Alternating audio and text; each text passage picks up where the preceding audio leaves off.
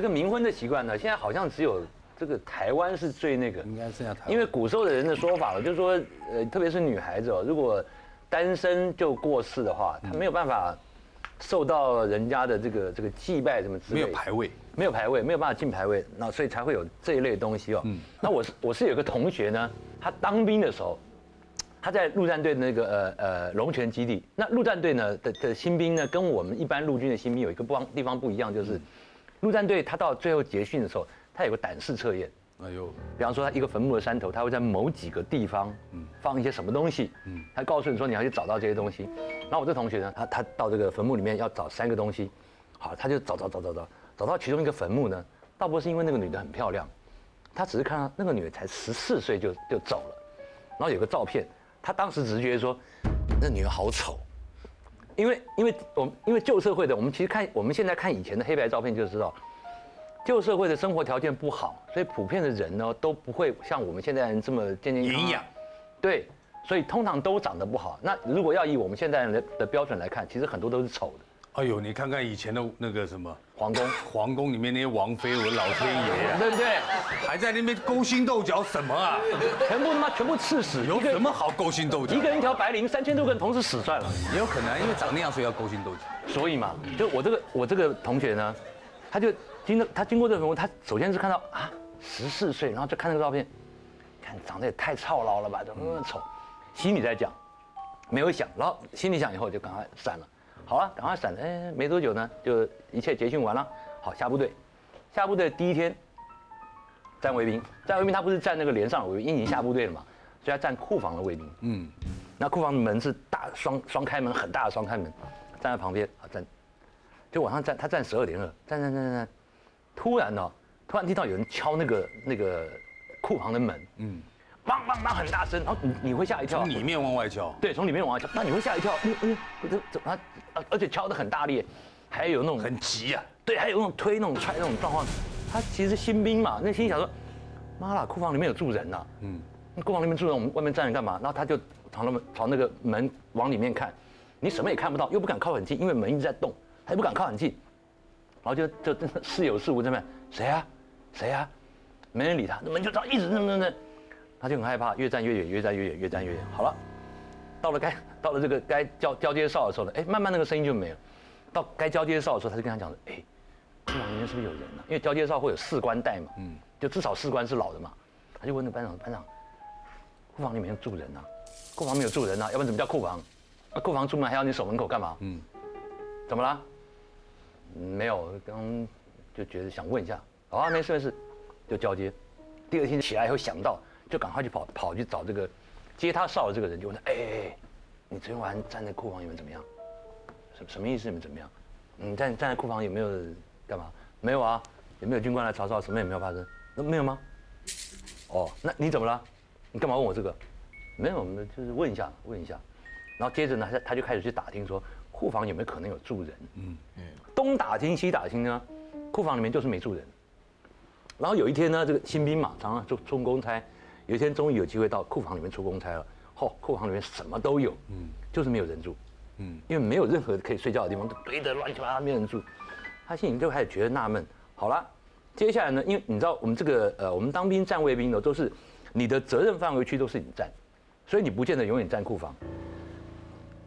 接下来又有一次轮到他站卫兵，他站那个司令部的左围，就司令部呃就是指挥指挥所嘛，它有好几个入口嘛，前门、后门、左门、右门，他在司令部的左门，左门呢这中间就是等于是中间穿堂的那个门，在那个门口，好站在门口，部队门是纱门，在一个木门，他那天晚上也是又是十二点二，卫兵站在那边已经当兵有几个月了，所以大概状况也都比较能掌握，站一站，十二点二站一站，好交接哨一走，站站站站，正要打瞌睡，又听到那个门咚咚的声音，那他这个时候只是想说，哇，半夜还有长官要出在办公室下班了，可能要出去干嘛，你就立刻站好嘛。可是接下来他发现那个门的声音呢，并不是砰砰砰把它打开就算，那个门只是砰砰砰一直摇一直摇。他想说，我可这是什么情况啊？嗯，又又又又又又偷偷摸摸躲躲躲躲躲着站开，非常聪明。对，又偷偷偷摸摸躲着站开。等到那个交接哨来的时候，一样发生一模一样的情形，他也问，不知道班长这这个会不会军官排的还在没有啊，军官牌寝室在那边啊。他加班的加班你不会看到灯啊，对，加班你一定会看到灯嘛。那有人黑黑黑麻麻的在加班没有？哎，他觉得奇怪。好了，接下来呢，他就发现一件事情，就是从那从那个第一次站库房，有人在里面推门，到第二次站在指挥部，有人从里面推门。接下来他发现，他站的地方只要有门的，里面一定会有这种敲。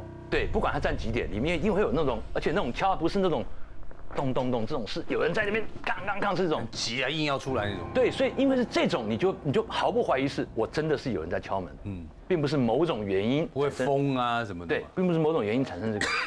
好了，这个退伍前的有一天，他要回家，要回家，他一回家回到家啊，军服就一脱很开心。没多久，妈妈下班回来，妈妈下班回来就来一来外公，然后就来，他就。叫他就跟他妈面对面坐下，他妈跟他说：“你是不是去拄着什么拍咪啊？”嗯，然后他他就愣了，嗯，我拄拄着什么拍咪啊？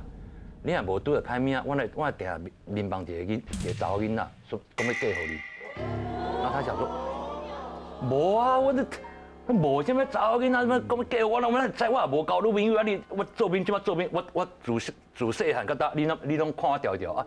交什么朋友吼？有交女朋友无？你嘛你也唔知？啊那安尼，啊个讲你的名了啊？讲我的名？然后他也不知道怎么回事啊，因为你你隔了这么几个月，他他其实没有想到这个坟墓这件事情，他就觉得不是啊，那你突然跟我讲这个，那是你的梦，那我又没有梦到，我怎么知道？嗯，好了，那天晚上在家里睡觉也是。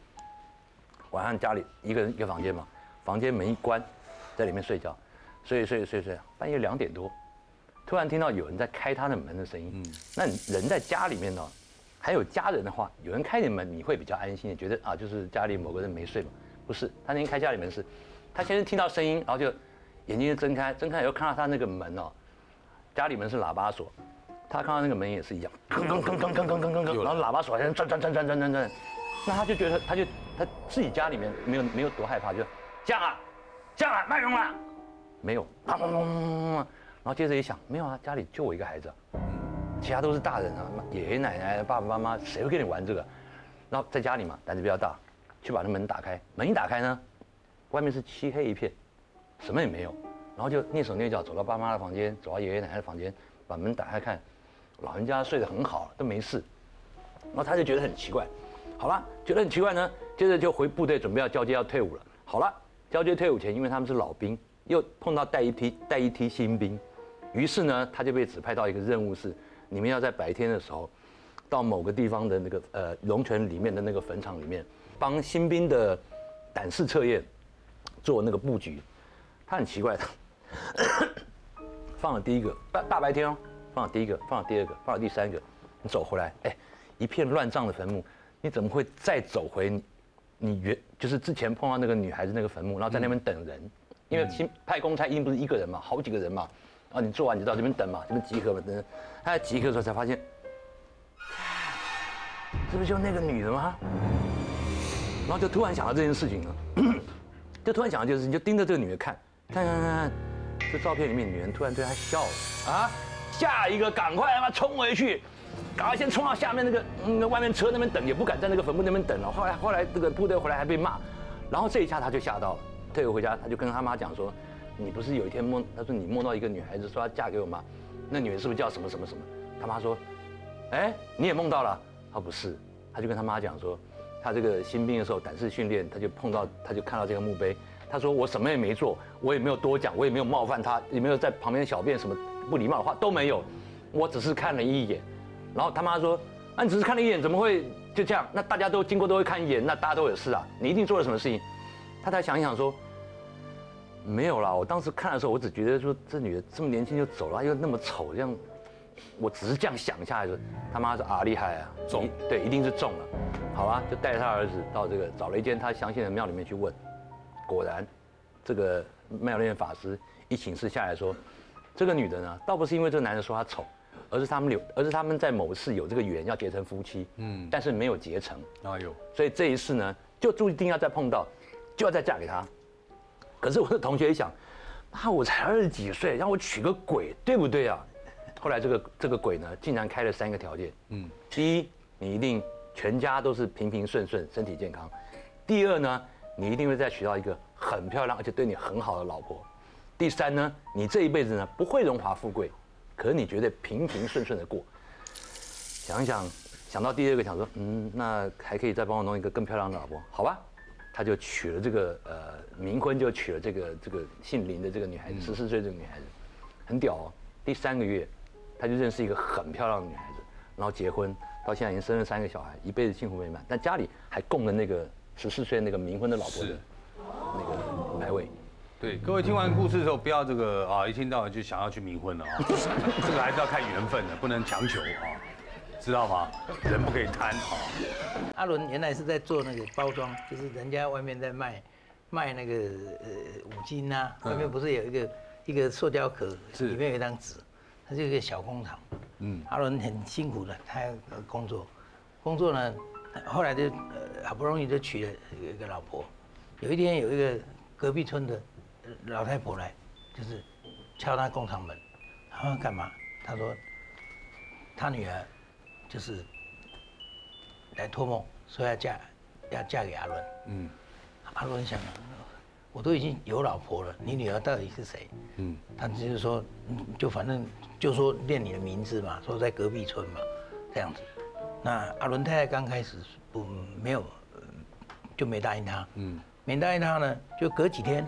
哎，那阿伦，就那女人来托梦给他，他就说：“我跟你有个有个姻缘缘分，我我得嫁给你，嫁给你呢，我帮会帮你这样子。”他的那阿伦那梦醒来，那老太婆隔他做梦的隔一天他又来，又来就是说他女儿就是说非嫁给你不可那样子。那阿伦想说，那你女儿到底长什么样子？因为他也梦了嘛，就他回去把照片带来给他。这时候，我的朋友相信，因为他梦里面就是这个人一模一样。